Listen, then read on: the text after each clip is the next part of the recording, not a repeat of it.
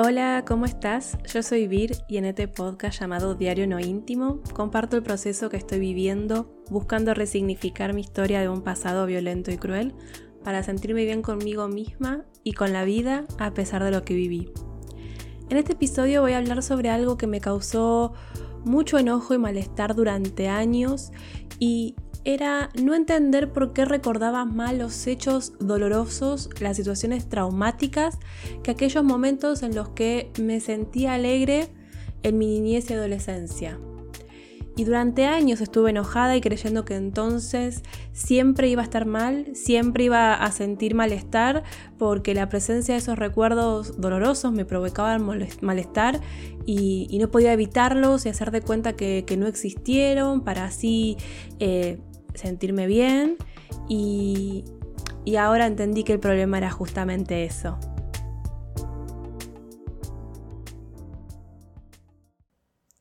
Volví y estoy muy emocionada por esto. Dudé un poco de si volver esta semana o la próxima, más que nada porque, bueno, estoy en días de mucho movimiento, porque al final me pude comprar la computadora nueva, eh, pero me falta que me entreguen el monitor, así que todavía estoy esperando para reacomodar mi escritorio. Eh, y bueno, otras cuestiones más de, la rutina que me tienen de, de aquí para allá, pero bueno, en fin, dudé pero hoy domingo, eh, hoy es domingo 31 de julio, eh, me levanté con ganas de grabar el podcast y acá estoy. ¿Qué hice estas dos semanas? Bueno, un montón de cosas. Bueno, no tantas en verdad, pero al menos, por lo menos, sí hice dos importantes que tenía frenadas hace semanas, por no decir meses. Eh, que bueno, una era, es continuar con, la escritura de, mi primera novela y, la otra era armar un taller sobre escritura íntima, es decir, sobre los beneficios de, llevar un, diario personal. Eh, y bueno, esas dos cosas ya las empecé, ya están en marcha y, bueno, obvio que les voy a ir contando más.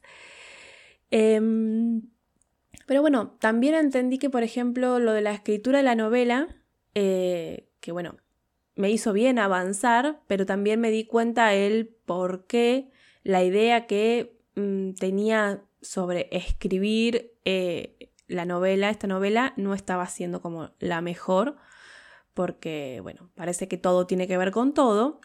Y acá se me mete mm, esa fuerte creencia sobre la productividad y hacer, hacer, hacer. Eh, y yo estaba enojada conmigo porque no me sentaba a escribir la novela, pero el día que me senté a hacerlo entendí por qué.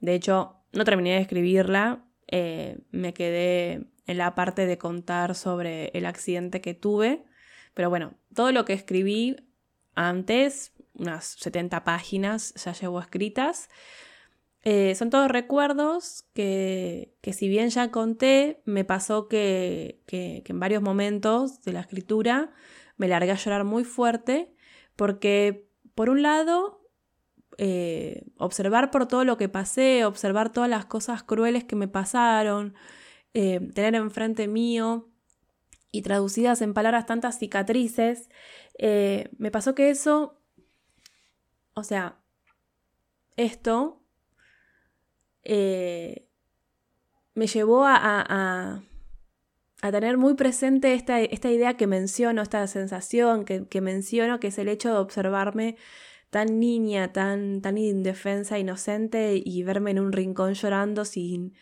sin que nadie vaya a, abrazarme y decirme que todo va a estar bien, que eso no va a ser para siempre, que hay un futuro mejor, que hay esperanza. Em, pero al mismo tiempo pude observar justamente lo fuerte que se hizo esa niña, cómo, cómo abrazó el sueño de vivir en un ambiente sin violencia, en un ambiente seguro. Y hoy puedo mirar a, esa nena Vir y decirle, eh, en primer lugar, gracias y darle un abrazo muy grande, de esos que, que deberían dar un, un padre, una madre, y en los que deberías sentirte que nada malo puede pasarte, eh, por más que sea una mentira, porque cosas malas te van a pasar. Pero bueno, darle ese abrazo que tanto le faltó y darle la esperanza que en un futuro eh, yo ya no va a tener que estar llorando en un rincón sola, porque ya no va a estar sola, porque ya no se va a sentir sola. Em, entonces, claro, pasar por eso, pasar por ese momento en el cual em, estás escribiendo sobre tus recuerdos y empiezas a sentirte mal, con ganas de llorar, con angustia, em, no siempre es fácil, no siempre es fácil, no siempre eh, tenés las fuerzas. Eh, entonces entendí que no es que no estaba sentándome a escribir la novela porque solamente no sé administrar mi tiempo o por procrastinación o por lo que fuera, sino que también es porque, no sé, estoy escribiendo sobre cosas que, me movilizan mucho internamente. Entonces, eh, aprender también a, a que no todo es hacer, hacer, hacer, productividad y demás, sino que también a respetar mis tiempos, respetar lo que siento y, que yo no es que estoy escribiendo una novela eh, simplemente por, por, el deseo y el amor por escribir. Eh, no, para mí también esta novela es justamente eh, hacer como una terapia de liberación de, muchos hechos traumáticos y de recuerdos muy dolorosos de, mi niñez y, mi adolescencia. Y eso es lo que tiene la escritura emocional, la escritura terapéutica. En el momento que escribís sobre algo que te duele, vas a llorar y experimentar síntomas y que te van a, a, provocar malestar físico, como llorar, que se te cierre la garganta y no puedas pronunciar palabras en voz alta, que sientas una pata de elefante en el medio del pecho, eh, que se te cierre la tráquea y sientas que pasa un hilito de aire y que no puedes respirar. Pero después, después de que descargaste todo ese dolor, todas esas emociones, pensamientos, recuerdos, después de que todo eso está traducido en palabras en un papel, te sentís liberada te sentís libre. Y, para mí escribir es eso, es ser libre. Y, hoy quiero hablar sobre, bueno, este tema que a mí me torturó durante años y es el hecho de que los recuerdos más dolorosos de mi vida estuvieron presentes siempre y, opacando o, no permitiendo eh, recordar o tener presentes otros momentos de mi vida en los que sí fui una niña jugando, divirtiéndose, aprendiendo. Fui un adolescente que, se atrevió a, inventar un montón de historias diferentes en las cuales poder vivir. Y, es que siempre tuve eso de sentir que mi cerebro estaba en mi contra, eh, porque solo recuerdo o recordaba los traumas y los hechos dolorosos. Pero bueno, fue en el 2020 que escuché un podcast de, Lorena Aguirre que se llama Con Amor Carajo, eh, que bueno, fue un, episodio en el que puso luz eh, sobre tanta sombra, sobre tanta oscuridad. Fue como ese rayito de luz que, que, bueno, me ayudó a cuestionar mi creencia sobre que mi mente o mi cerebro estaba en mi contra. Eh, y esto está muy relacionado con el tema que ya hablé sobre los pensamientos intrusivos, catastróficos. Lore en su podcast que bueno, como siempre voy a dejar el link eh, en el post del episodio, habla sobre tres teorías o tres estudios, mejor dicho, en el que buscan explicar esto de por qué eh, recordamos más los hechos dolorosos que los que nos causan bienestar. Cuenta de un estudio del siglo pasado de unos mozos, unos camareros, que en un restaurante no tomaban nota de los pedidos de los clientes, sino que los recordaban y, pero que una vez que entregaban, que ya llevaban los pedidos a la mesa, se olvidaban. Se olvidaban del qué había pedido cada persona, qué, qué pedido había de cada mesa. Y bueno, ese estudio buscaba explicar eh, por qué sucedía eso.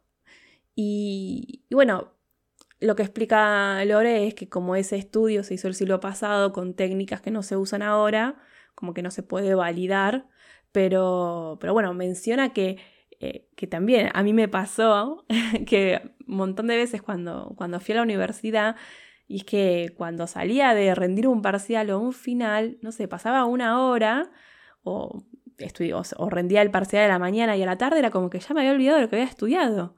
Y era, ¿por qué no me acuerdo de esto que leí 20 veces? Y, y tiene, con, tiene que ver con esta capacidad o orden o tarea que tiene el cerebro de estar pendiente de aquello que no se termina, de aquello que falta, que, que, se convierte como en un pajarito carpintero golpeándonos el cráneo con, te falta esto, falta esto, falta esto. Y después aparecen otros estudios más actuales que explican por qué el cerebro se centra en lo que te falta o en los recuerdos que te duelen. Y no, no es por venganza ni porque quiere que estés triste, con desánimo o sin esperanza, sino que, eh, vuelvo a repetir, el cerebro no está en tu contra, sino que quiere protegerte.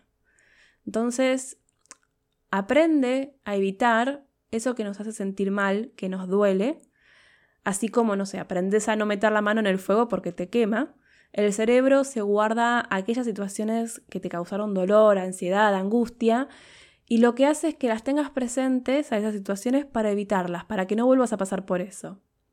Por lo que leí, es lo que en psicología se conoce como aprendizaje por evitación. Es decir, es la respuesta que tiene una persona ante un hecho eh, indeseado o de conflicto y, cómo evitar la situación y no enfrentarse hace que los niveles de ansiedad desaparezcan. Entonces la persona al repetirse esto, o sea, la situación, el hecho de que genera mal, el hecho que genera malestar emocional, después se, genera que los niveles de ansiedad que, se, se, experimenten con tan solo pensar en ese suceso. ¿Sí? O sea, entonces el problema está en que al no experimentar, es decir, al no permitirse vivir esa situación, no se aprende el mecanismo de afrontamiento ni se comprueba cuál es el, verdadero desenlace de la situación, es decir, no aquel que me imagino que va a suceder, sino lo que realmente sucede. Y claro, esto genera miedos, inseguridades, dudas, y por supuesto, o sea, no te da herramientas ni habilidades para que puedas superar el problema. Esto quizás es más fácil entenderlo si pongo de ejemplo el miedo a las arañas o, cucarachas. Em, ¿No? Esto de enfrentar a lo que tenés miedo. Pero, ¿cuál es uno de los tratamientos en estos casos? Eh, esto de exponerse a, situaciones conflictivas de la vida y experimentar y conocer cuál es el resultado para aprender a resolver mejor estas situaciones en un futuro. El tema es que o sea, ¿qué, qué, pasa? ¿Que, si tengo recuerdos dolorosos que no me puedo quitar de la cabeza, ¿qué pasa? ¿Tengo que volver a vivirlos? ¿Cómo hago? Porque no, obvio. Porque aparte, no es posible volver a la edad que teníamos cuando nos pasó esa situación. O sea, si algo te pasó a los ocho años, no podés volver a tener ocho años para pasar por lo mismo y, y, y solucionarlo. Y porque aparte o sea, vos tenés herramientas ahora con, la edad que tenés ahora. Entonces, frente a esta imposibilidad de volver el tiempo atrás, aquí es donde la escritura para mí es una herramienta poderosa. Y al leer y reflexionar sobre esto, pude darme cuenta y evidenciar qué sucede cuando escribís sobre lo que te pasó, sobre lo que te pasa, sobre lo que querés que te pase en un futuro. Entendí por qué desde que empecé a escribir y reescribir tantas veces, lo necesité y lo necesito y lo seguiré necesitando sobre recuerdos dolorosos de mi vida, entendí por qué empezaron a aparecer recuerdos en los que jugaba, en los que reía, momentos en los que sentía que valía la pena estar en este mundo.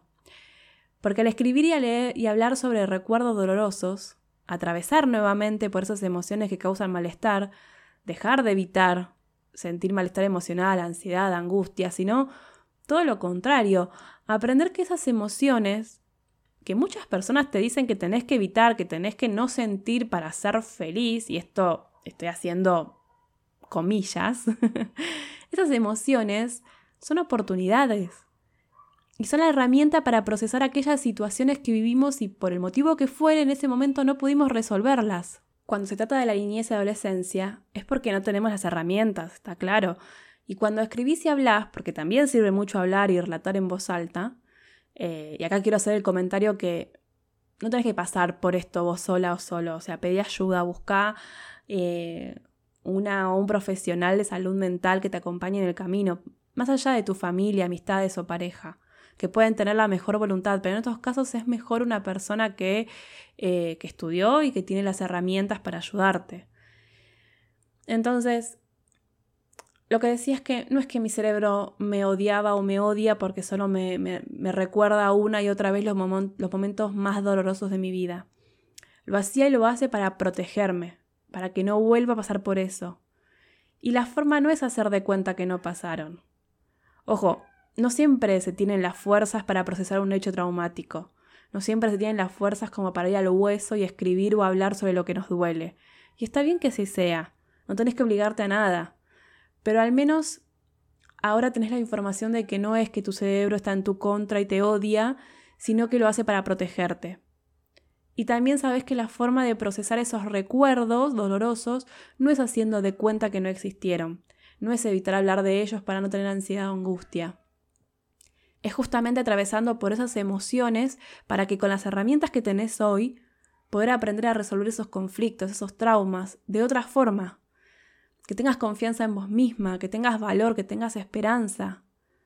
Que hacerlo, que volver a experimentar esos recuerdos dolorosos para procesarlos y afrontarlos, saber que es algo que te va a producir malestar emocional con, con emociones como la angustia, la ansiedad, que te van a hacer sentir en una tormenta nuevamente, en el medio del océano y en una tormenta, pero que una vez que pase la tormenta, te vas a sentir mejor. No digo que se supere, hay hechos traumáticos que no se superan. Eso es lo que yo creo. Pero al menos aprendes a convivir con eso. Y sobre todo aprendes a no tratarte mal por no entender lo que te pasa, por no entender por qué tenés siempre presentes malos recuerdos, por qué, por no entender los pensamientos que te causan miedo, por no entender por qué hay cosas o situaciones que te generan tanta ansiedad que querés salir corriendo o tanta angustia que querés quedarte en la cama y no levantarte. Y en ese sentido, el escribir y llevar un diario personal en tu rutina, para mí es muy útil para ir trabajando de a poco y a tu ritmo. Como te digo, no es necesario ir al hueso. Pero tener esa conversación con vos misma, escribir lo que te pasa, lo que sentís, genera una sensación de libertad increíble. Increíble.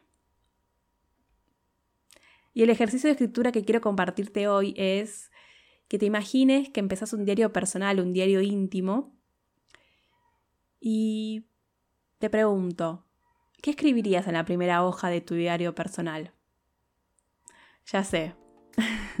Me vas a decir, bueno, Vir, Nunca tuve un diario personal o no siendo adulta, lo tuve cuando era niña o adolescente, pero mm, o, nunca tuve un diario íntimo, también puede pasar y no se me ocurre cómo, cómo llevar un diario personal. Eh, ya sé, no tengo todavía fecha definida del taller sobre diario personal que voy a dar. Eh, sí me gustaría que sea en septiembre, así que si quieres saber cuándo voy a dar el taller y toda la información, eh, te sugiero que, te suscribas a mi lista de newsletter o te sumes al canal de Telegram, que bueno, dejo todos los links en la descripción como siempre, eh, porque la intención del taller es ese, es poder eh, darte herramientas para, que puedas comenzar con, un diario personal en el que puedas tener una conversación con vos misma y, te puedas conocer a través de lo que escribís. Y por hoy dejamos acá. Gracias por escucharme, por leerme, por escribirme. Te recuerdo que me podés escribir por mail a holavir.mehaceBienescribir.com y podés seguirme en las redes sociales que me encontrás como Me Hace Bien Escribir. Y bueno, gracias, muchas gracias por estar del otro lado. Nos vemos en el próximo episodio. Chau, chau.